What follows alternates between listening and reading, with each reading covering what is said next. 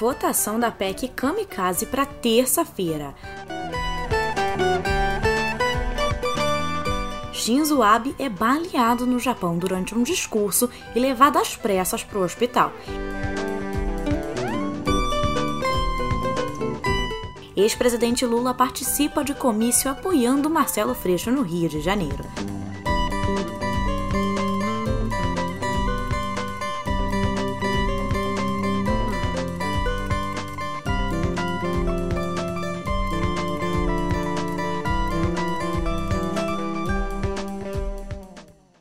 Bom dia, boa tarde ou boa noite. Eu sou Thay Oliveira e hoje estou no comando do podcast. Fica comigo que eu vou te contar as principais notícias do dia no pé do ouvido.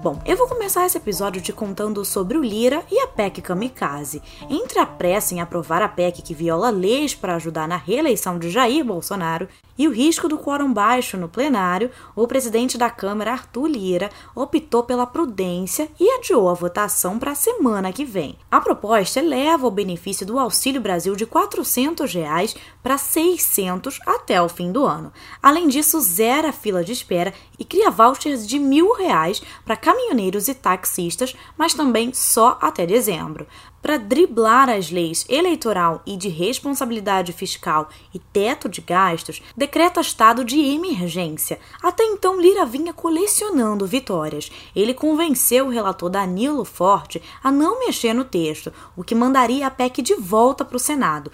E conseguiu aprovar ela na comissão especial quase que por unanimidade, hein?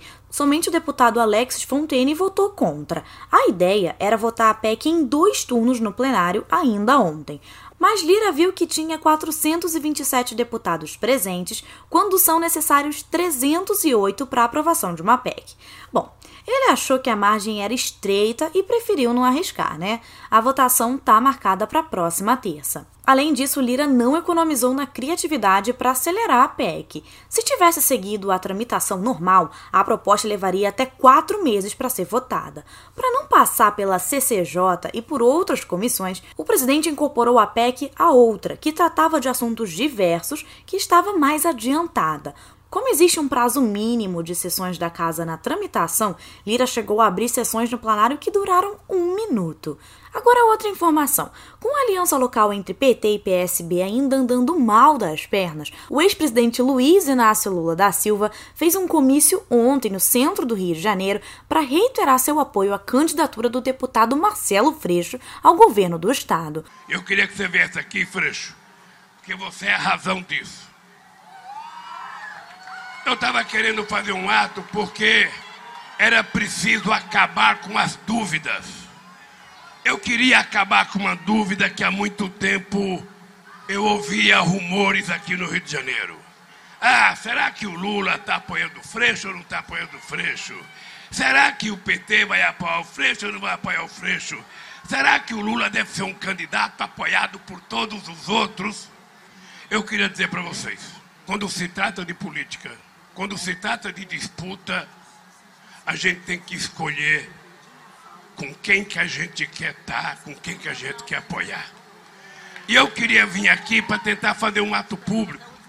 E aí eu queria fazer na Baixada, eu não queria vir aqui. Eu queria ir na Baixada. Aí o pessoal achou, o pessoal achou. Primeiro o pessoal tentou desmarcar, eu não aceitei desmarcar. Aí eu fui derrotado porque o pessoal me derrotou, porque eu queria na Baixada, disseram que era aqui. E eu quero agradecer quem me derrotou de fazer aqui, porque tem gente pra caceta aqui nessa praça. E tem muita gente lá atrás, tem muita gente na escadaria. Você falou de uma Marielle, olha quanta Marielle lá. Bem, então eu vim aqui, eu vim aqui para tirar as dúvidas de qualquer pessoa que aqui no Rio de Janeiro eu tenho candidato a governador chamado Marcelo Freixo. No palanque principal, além dos candidatos e dos líderes de coligação, estava o presidente da Alerj, o petista André Siciliano, pré-candidato ao Senado. E aconteceu uma saia justa quando parte da militância gritou o nome do deputado Alessandro Molon, que também quer ser candidato a senador, um impedimento para o acordo entre os partidos. A nota revoltante do evento ficou por conta de duas bombas caseiras de baixo poder destrutivos jogadas contra a área do palanque. A polícia prendeu um suspeito. E também teve violência na imprensa. Na noite de quarta-feira, um projétil atingiu uma das janelas da redação da Folha de São Paulo, no centro da capital. Numa primeira análise, o delegado Severino Pereira Vasconcelos, responsável pela investigação, disse que o disparo pode ter sido feito por uma arma de cartucho. Tá, agora o meio tem uma perguntinha para você. Olá, eu sou Pedro Dória. A gente realmente precisa ter uma conversa sobre o paradoxo da tolerância. A ideia de que, às vezes, para defender a democracia é preciso impedir que um grupo político fale está começando a ser usada com displicência demais. Tem limite, sim. Mas você sabe qual é? O ponto de partida já está no YouTube do meio. De assunto aqui, a juíza Jacinta Silva dos Santos, da comarca de Atalaia do Norte, determinou ontem que o processo sobre os assassinatos do indigenista Bruno Pereira e do jornalista Dom Phillips seja encaminhado para a Justiça Federal. Segundo ela, a investigação conclui que a motivação do crime estava ligada aos direitos dos indígenas, que constitucionalmente estão fora da alçada do judiciário estadual. Também ontem, a polícia pediu que a prisão temporária dos três suspeitos seja convertida em prevenção Ainda falando de política, mas fora do Brasil, o ex-primeiro-ministro do Japão, Shinzo Abe, foi levado às pressas para o hospital, sangrando nessa sexta-feira, depois de ter sido baleado durante um discurso na cidade de Nara. Segundo o NHK, um suspeito foi preso no local. Até o momento da gravação desse podcast, sabemos que o ex-primeiro-ministro segue internado. Shinzo Abe tem 67 anos e é o primeiro-ministro que ocupou por mais tempo o cargo no Japão.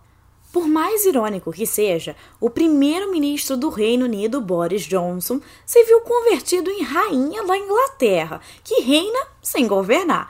Ele formalizou ontem a renúncia à liderança do Partido Conservador, mas afirmou que fica na chefia do governo até a escolha de um sucessor.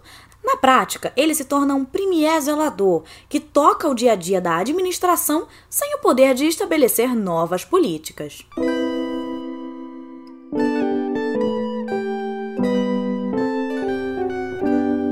Sistema de Informação sobre Mortalidade do Ministério da Saúde notificou 11.400 mortes de grávidas ou puérperas entre 2016 e 2021. Mas um novo levantamento feito pelo Observatório Obstétrico Brasileiro mostra um número 34% maior que os dados oficiais. Segundo o relatório divulgado ontem, foram registrados 3.900 óbitos a mais nesse mesmo período. O Observatório Obstétrico Brasileiro também leva em conta os óbitos maternos tardios, entre o 43º dia e um ano, com alguma causa relacionada à gravidez. Já o governo contabiliza apenas as mortes maternas que ocorreram durante a gestação ou até 42 dias após o parto. Agora, como se não bastasse a tragédia de Brumadinho, que matou 270 pessoas com o rompimento de uma das barragens da Vale em 2019, a população local ainda sofre com a alta exposição de metais pesados, como cádmio, arsênio, mercúrio, chumbo e magnês.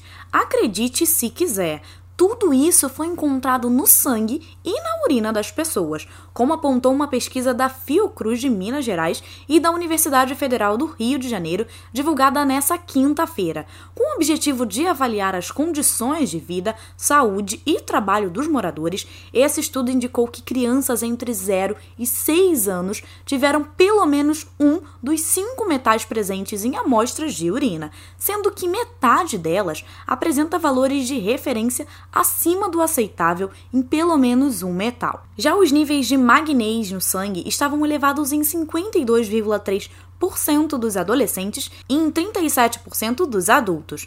De acordo com os especialistas, essas altas concentrações de metais pesados no organismo podem afetar as funções hepática e renal, o sistema nervoso central e a parte neurológica também. Ainda Ainda falando de pesquisas, o Datafolha revelou que mais de 90% da população de São Paulo, do Rio de Janeiro e de Minas Gerais aprova a instalação de câmeras em uniformes de policiais.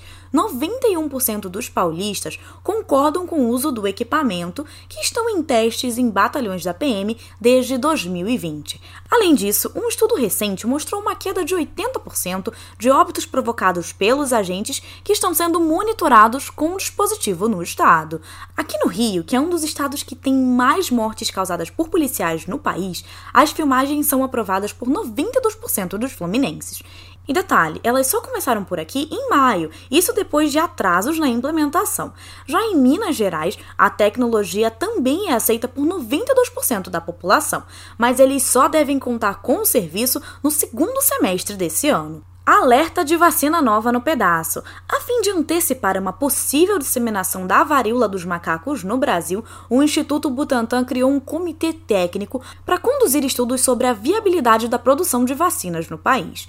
O instituto já fazia imunizantes contra a varíola humana causada pelo vírus smallpox na década de 70, mas encerrou a fabricação quando a OMS considerou a doença erradicada. Apesar da experiência, o novo vírus monkeypox exige uma nova tecnologia para poder desenvolver uma vacina compatível.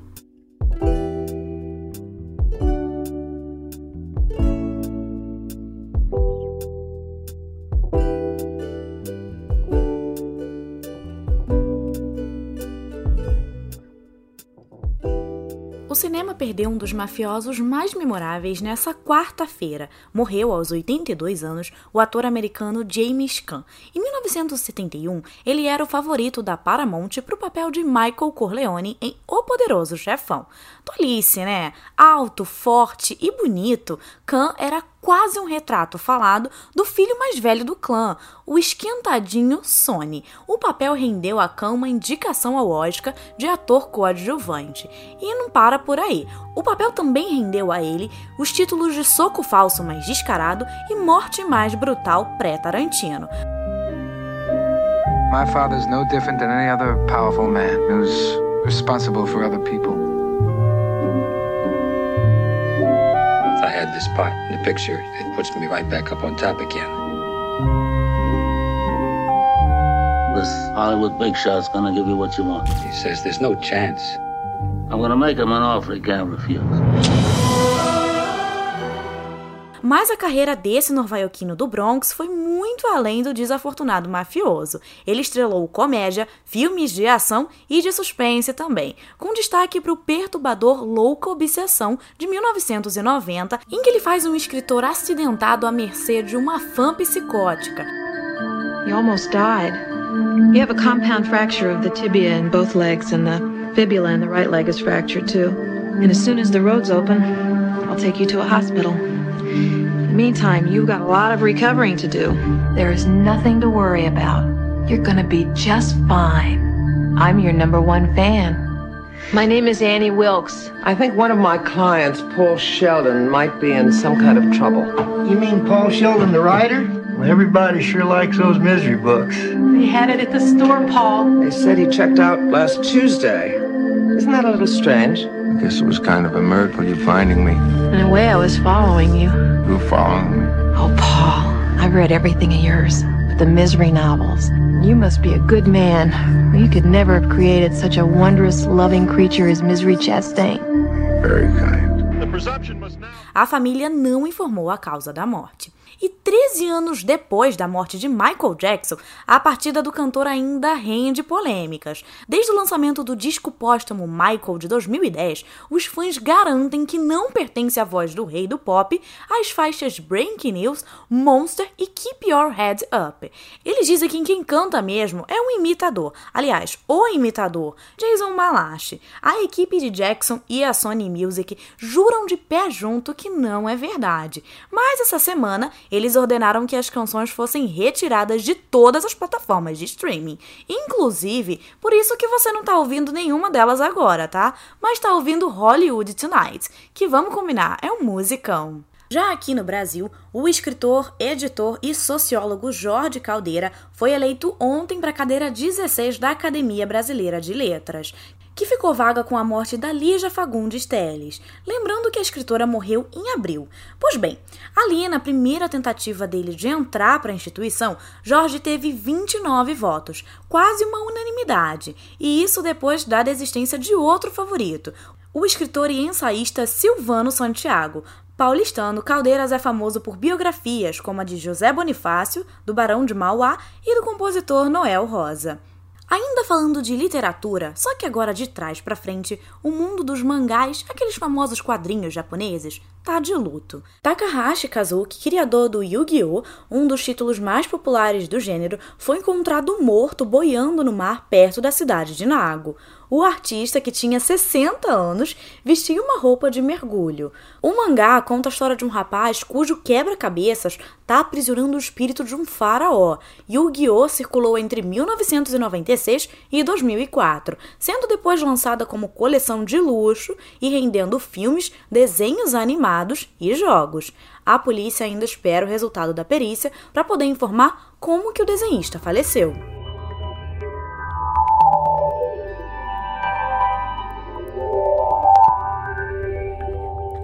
Cotidiano Digital, a gente tem mais um capítulo do escândalo envolvendo fraude da empresa de testes de sangue Terranos. O ex-diretor Ramesh Balvani foi condenado ontem pela Justiça dos Estados Unidos por ter sido cúmplice de Elizabeth Holmes, a ex-diretora executiva da empresa e até então sua namorada.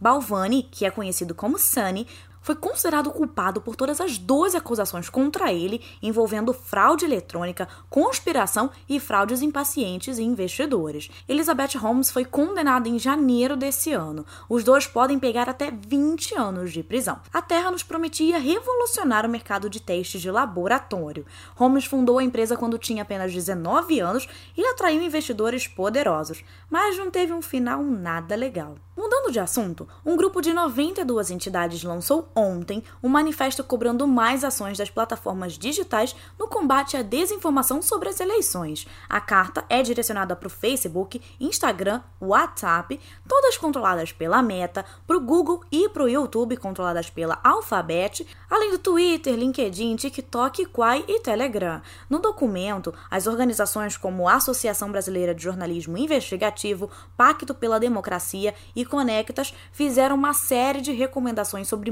moderação de conteúdo, anúncios e combate à violência contra minorias. E a novela envolvendo a compra do Twitter pelo bilionário Elon Musk pode ser que não tenha um final feliz, hein? Segundo fontes anônimas ao jornal Washington Post, a equipe do empresário concluiu que o número de contas falsas fornecidas pela rede social não é verificável e que pode colocar a venda da plataforma em risco. Logo depois do anúncio da oferta de 44 bilhões de dólares, Musk passou a questionar a existência de bots e perfis falsos no Twitter. Uma análise interna feita pela empresa mostrou que pelo menos 5% das contas ativas são classificadas como spam, mas sem provas o bilionário pode colocar medidas drásticas. Mas se ele desistir da compra da rede do passarinho azul, vai ter que pagar cerca de 1 bilhão de dólares. E é com essa que eu me despeço de você. Esse episódio fica por aqui, mas não fica triste não, tá? Porque segunda, a Julia Kekia volta para te contar as principais notícias do dia no pé do ouvido. Tchauzinho e até a próxima!